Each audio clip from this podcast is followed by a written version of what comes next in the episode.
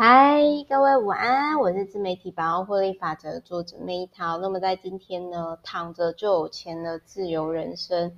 呃，我先讲一下哦，他所谓的躺着赚哦，靠市场获利，而不是靠劳动获利哦，跟就是呃躺着就有钱哦，但是你不一定会内心快乐哦，你也不一定会内心宁静哦。哦啊，我觉得这一本书哦，可以呼应我前面有提到，就是人生四千多个礼拜哦，到最后就是你想要过什么样的人生，这个才是比较重要的。但是说实话啦，其实如果各位哦，在座各位呢，就是你们目前还在为了未来的呃生活，或者是说财务达到一定自由而努力的时候呢，我说实话，我是蛮羡慕各位的。为什么？因为你现在所遇到一些问题或是什么，你都可以用借口说，嗯，我现在我就是反正都是钱不够，那我钱够了以后，我就没有这方面的问题。可是各位知道吗？当你真的财务已经达到一定程度的自由，比如说像我确定说，呃，我可能。呃，有大概十年以上，因为我也不是很喜欢，我我觉得我花最多钱的地方是在学新的东西，就是比如说书的钱花很多，或者是学习费花很多，就是我闲不下，然后我喜欢尝试一些有的没有东西。但是问题是，就是如果你今天你要说我就是，嗯，比如说去那种什么。用名牌包啊，什么那些，其实我我真的是既不太懂名牌，然后而且我一想要那个成本或者是名牌的那个整个，我我其实就会觉得说，我还不如买个房子嘞。但是我想要讲是说，呃，如果有一天你真的已经达到十年以上，然后维持你最低生活的开销，然后你短时间不用工作，那某些程度上呢？呃，我觉得就是我我不知道该祝福你还是怎样，因为我曾经有一段很长时间，就是我并不快乐，就是我大概可以理解为什么，就是像我有一段时间那时候跟我男朋友们住在台北大直嘛，然后我男朋友也问过我一件事情，就是他说，Meta，你可不可以回答我为什么这些人那么有钱，可他们去做一些很。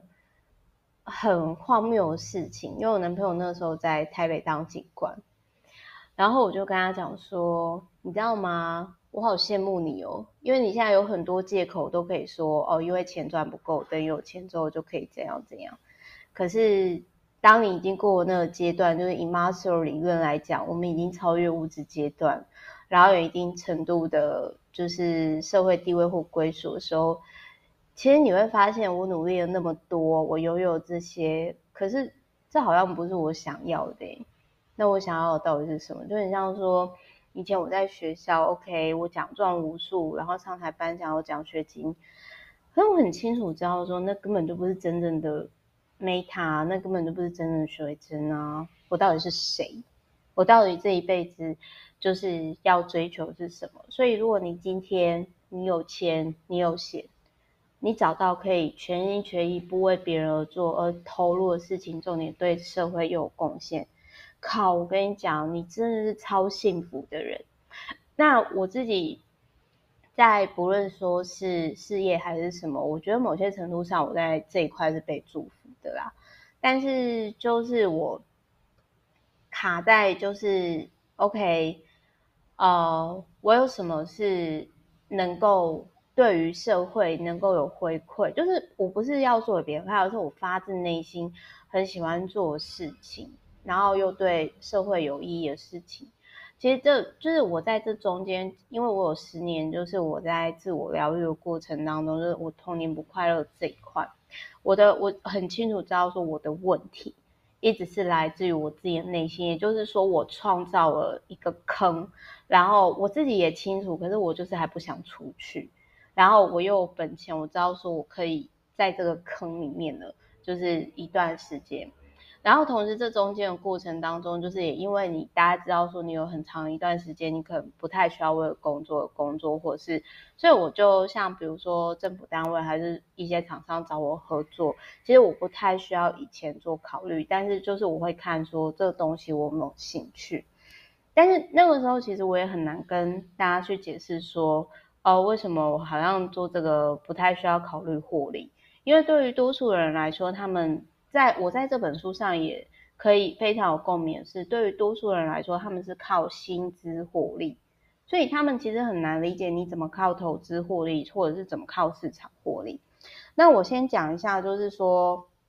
这本书时报出版，就是躺着就有钱的自由人生。他所提到，呃，虽然我不认同他是，就是说共同基金啊，投投资共同基金，然后退休之后你至少有一成以上的报酬率，我不认同啦。但是，嗯，我我觉得它其他的概念。哦，其实我是蛮认同的。然后我在这本书里面呢，我会跟大家分享一下我觉得我认同的部分。然后我也希望说，对于各位呢，能够有一些呃，在走上财富自由的路上，能够有一些帮助。这个是这一本书里面我希望可以带给大家的东西哦。然后各位如果说觉得有兴趣的话呢，可以看频道下方，就是我有分享，就是他网站上面里面有说提到。比如说，这个书里面没 有讲，但是他书里面有附，我就帮大家找出来了。比如说，呃，你可以建立二十个被动收入吧，然后其中有大概一半以上我都有做过。比如说，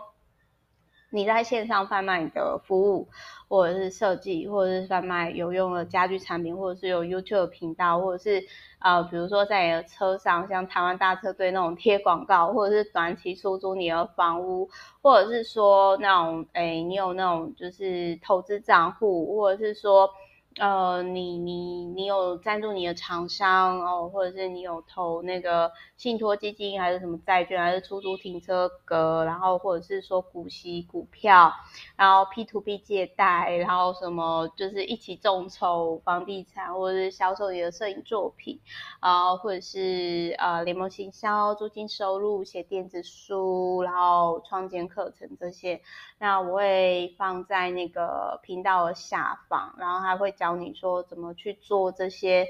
嗯，就是建立被动收入。那你可以发现，就是可能这个概念，就是就是你可以发现，其实，诶，台湾很多人他们都是就看国外这个，然后就把它写过来啊。就是你可以看一下，那 Meta 就帮大家整理一下，就是这个作者他的那个英文的这个网站。那我觉得你要财务哦，赚更多钱，赚世界钱。我觉得最基本的门槛就是你英文不一定要好，但是你要能够看得懂一些国外资讯。这是我在十几年前环游世界那个时候我就有的感触哦。那我先讲一下，就是说你要呃，他有讲到七大步骤。首先第一个就是存到三万美元哦，那三万美元大概就一百万嘛。那啊，我其实很早就已经就是自媒体百万获利法则，那个时候我早就超过一百万。好，这 Step One 已经有，然后 Step Two 呢？就是你要还债，你要从最小额债开始，然后最好是不要。这个作者是有提到说不要有累积信用卡卡债，这个我也认同。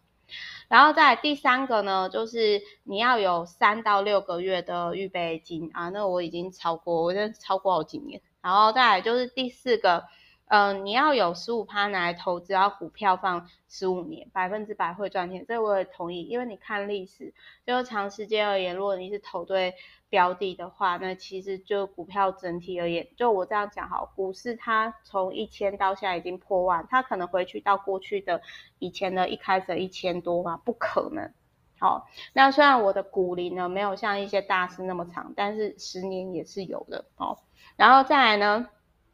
第五个存子女的学费，我在四十岁之前我都不考虑这一块，所以呢，第五个略过。但是我在四十岁，所以我在四十岁之前，我很早我就清楚知道说，OK，我已经达到我最低的财务限度的自由了，就一人保全家保。然后这样，然后我也有很清楚的跟我男朋友讲过，说我四十岁之前我都是打算这样，如果你可以，我们就交往；如果你不行，那我们就分手。那我也很谢谢我伴侣可以接受我。那在第六点呢，就是用十五年长青，房贷，然后呃，这个我想要分享，我在二十几岁的时候，然后那个时候呃，就是我那个时候呃，环游世界有一定的程度的时候，就有一个妹妹，然后她就问我说，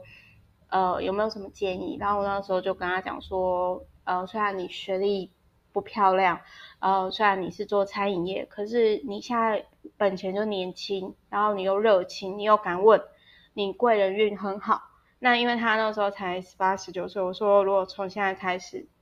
你的工作都不断，你一直都有工作，你一直都有现金，你的房贷是在一万块以下，你找得到这样标的，开始交钱，我敢保证，你三十岁之前你就会有一个房子。那他后来真的很争气，他也真的还清他的房贷，然后他后来也有谢谢我，然后他现在跟他，因为他是单亲，他跟他妈妈过着。蛮幸福快乐的日子，那我就会觉得说，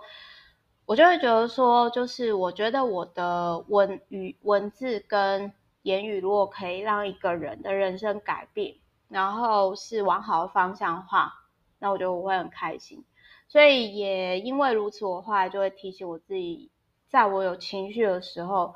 我会去思考说，我讲的这句话对我周遭人有帮助吗？如果没有，好，那没关系，我可能就是。去找那一种，就是比如说我心理智商师朋友，或者是，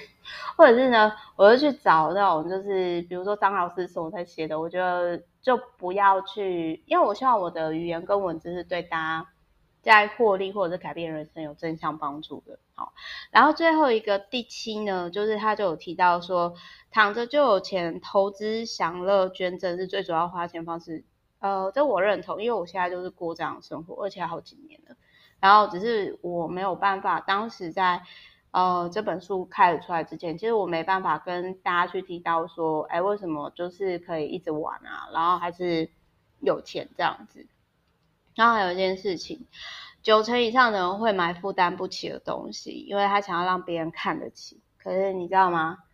我的想法是这样，你看不看得起我，就很像以前。哦，我在高中遇到霸凌的时候，就是，哎，那种班花就说，哦，Meta 你知道吗？哎，国中啊，国中遇到那种女女校霸凌说，哦，那个 Meta 你知道吗？要跟我们当朋友吼，要怎样怎样？哎，你都不够格。然后后来我不是就说那个班花就马上现世报，然后就家道中落。我就觉得说，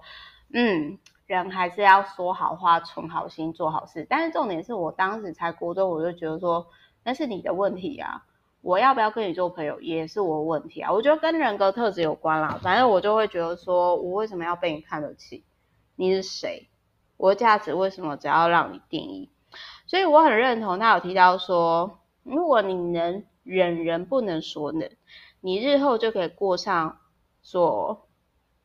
不能及的生活。那我是蛮认同的啊，因为我后来又发现，好像也不是每个人都可以像我这样经历十年无法好好睡觉创造生活吼。嗯，然后再来呢，他有提到说，就是反正他这一本书就是有提到说，就是那个买新车是很笨的一件事情。然后还有，我觉得他蛮敢写的啊，就是他说。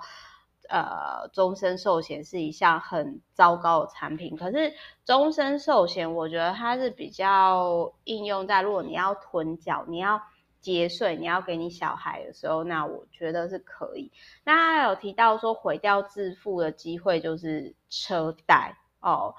呃，如果你今天要被人家看得起，然后就去买车的话，建议你可以换一些不需要开车，也不会被看看不起的领域也可以。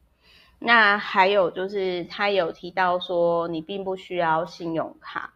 然后用信，就是他甚至觉得说信用卡是会玩火上身这样子，但某些。我觉得应该是这么说，你可以有一张信用卡，那额度可能不用高，比如说就你一个月的月薪，然后刷完就没有，就提醒提醒自己这样。然后再来，他还有提到说呢，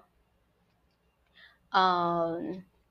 他还有提到就是说，就是事实上没有人。每周工作三小时就可以赚取六位数的美金收入，那我就在想说，他是在表 Tim Ferriss，Tim Ferriss 就是那个每周工作四小时的那个，就是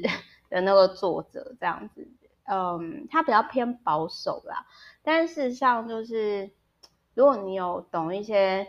投资或者是网络上获利的方式，其实其实我觉得是说，嗯，你劳动的时间真的是可以低于那么多，但不代表你脑力不用花这个时间。那他有讲到笨蛋税啊，跟愚蠢税。他其实一直讲保险坏话。他还有讲到投资型人寿保险是市面上很、很、很、很糟糕的金融产品。我觉得他就哎蛮敢讲的啦，这不是我讲哦，这是他讲的。那他有提到，我也很认同，就是说申请破产哦，会影响你在十年的信用额度以及银行怎么看你。然后他还有提到说，其实很多缺钱的人会有抗焦，就是必须要吃抗抗焦虑的药啊，睡不好啊，什么什么之类的啊。罗马不是一天，罗马不是一天造成的啊。然后我比较震撼的是，他说有有一半以上的人哦，只要没有工作，他的钱撑不到一个月。然后我就真的觉得说，哇哦。就突然有点佩服自己，但是我觉得也是因为我自己也比较没什么，就是物欲之类的，就是呃，我因为比如说我这样讲好，你说要我买几百万的包嘛，那我会觉得说我宁愿去买房子，好买车子都比那个好，因为我不需要用到那个东西。那你说那样的就是 social 是有意义的嘛？这就要看产业，不是说不好，而是说。嗯，有些圈子呢，其实你不一定要进去，因为进去了，你也不会变成我这样讲好了啦，你有某些名牌，你就会变成那样的名人名媛吗？不会啊，你只是盘子，你还是韭菜，你要认清楚这件事情。那我为什么要成为被收割的韭菜？我不能长得很开心嘛，然后就是变成韭菜花嘛，然后或者是说，哎，变成就是。韭菜名花，好啦，开玩笑的。然后再来，他有提到说，如果你讨厌你的工作，那你就要转换跑道。那当然你要有能力转换嘛。然后还有就是，他有提到说，嗯，把收入的十五趴投入退休金的投资。然后他是，呃，他是用共同基金，这我比较不认同，因为我觉得作者他可以投共同基金，因为他是美国人。可是台湾，呃，我就。不是那么看好，真的有机会再说。没有，应该是说这个我比较想要跟我客户讲，因为有时候讲话太直接。然后再来照顾好自己是你自己的工作。我有很喜欢一句话，我忘掉是谁说的，就是他有提到说，我们十八岁之前哦，我们如果财务不独立哦，我们是要怪爸妈。但是十八岁以后，我们就要开始为自己的财务负责。那同样的道理，我们要跟爸妈讲说，你六十五岁还没办法为你的养养老金负责，你自己也要为自己负责任哦。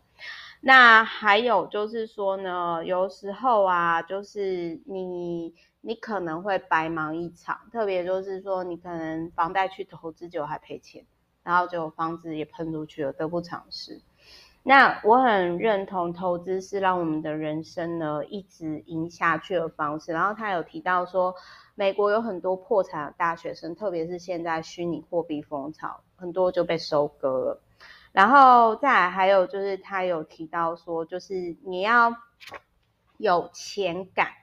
就是就是投我的我的解读是投资获利的那个钱感这样子。那好，投资是让我们一直赢下去的方法。然后像现在啊，其实我必须要讲，就是说，呃，就是，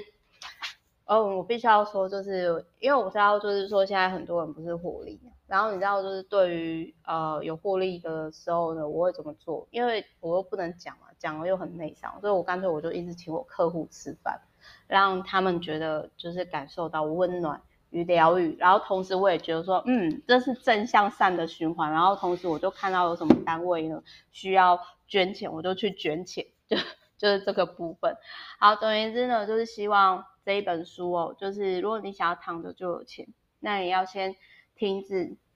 买不属于自己需要的东西，这很重要，这真的超重要。然后避免透过不安、恐惧、匮乏、情绪性的消费。那最重要的是呢，就是投资，聪明投资，哦，是让你一直赢下去的方式。这也是就举例来讲，我们大概一年多之前哦，我是在二十七块多的时候换美金的。那换多少我不能跟各位讲，但是我必须要说，我光是这样子，我就嗯，大概已经表达很多人今年的年薪了。所以，可是很多人，我们一直跟他讲，就是我不知道他在怕什么，然后讲讲讲讲讲讲了一年哦，到现在都还没有换。然后就是我也只能说，我做了我该做的，但是有时候就是领悟是在个人。但是投资这条路上，我也不可能都一直，我也是就是也是有小赔过，也是有缴一些学费过，不论美股或台股。当然我谢谢说，在这段时间我都升级到了水位，升级到专业投资人状态，然后有机会呢，会再跟大家分享一些呃，可能对大家有帮助的财务上的观点。但反正就是我个人是真的觉得说，我有两个东西是不碰的啦。很早很早，就是说从我开始十年前开始投资开始，那这是我金融业主管的老爸带给我观念，但比较偏颇，可能有些人听会不舒服。第一个就是台湾的很多基金都是不适合碰的，因为投报率还好，然后手呃就是。如果，但是如果你你完全不会投资，或许你可以参考。但只是对于我们来说的话，我就会觉得投报率还好，手续费又贵。那再来第二个呢，就是他这本书里面也有提到，就是投资型的 的那种保单是最烂的产产品。我觉得他很敢讲啦，这些都是我在十几岁的时候，因为我爸就是在这个产业，然后他又是高级主管，我就知道的常识。可是。我以为大家都知道，但是后来我才发现，其实很多人不知道。但是我也不太敢讲，我就我就是，所以后来我就也蛮谢谢我的 VIP 们，让我可以有机会讲一些真话这样子。好，所以总而言之就先这样了，就是。还是祝福大家啦，就是就是幸福、平安、快乐哦，就是在投资路上呢，我们一起赢下去，好不好？好，反正大概就是这样。今天假日呢，心血来潮讲比较多，然后就是祝福各位呢，就是如意自在。好，我们就有机会明天见喽。好，谢谢大家，拜拜。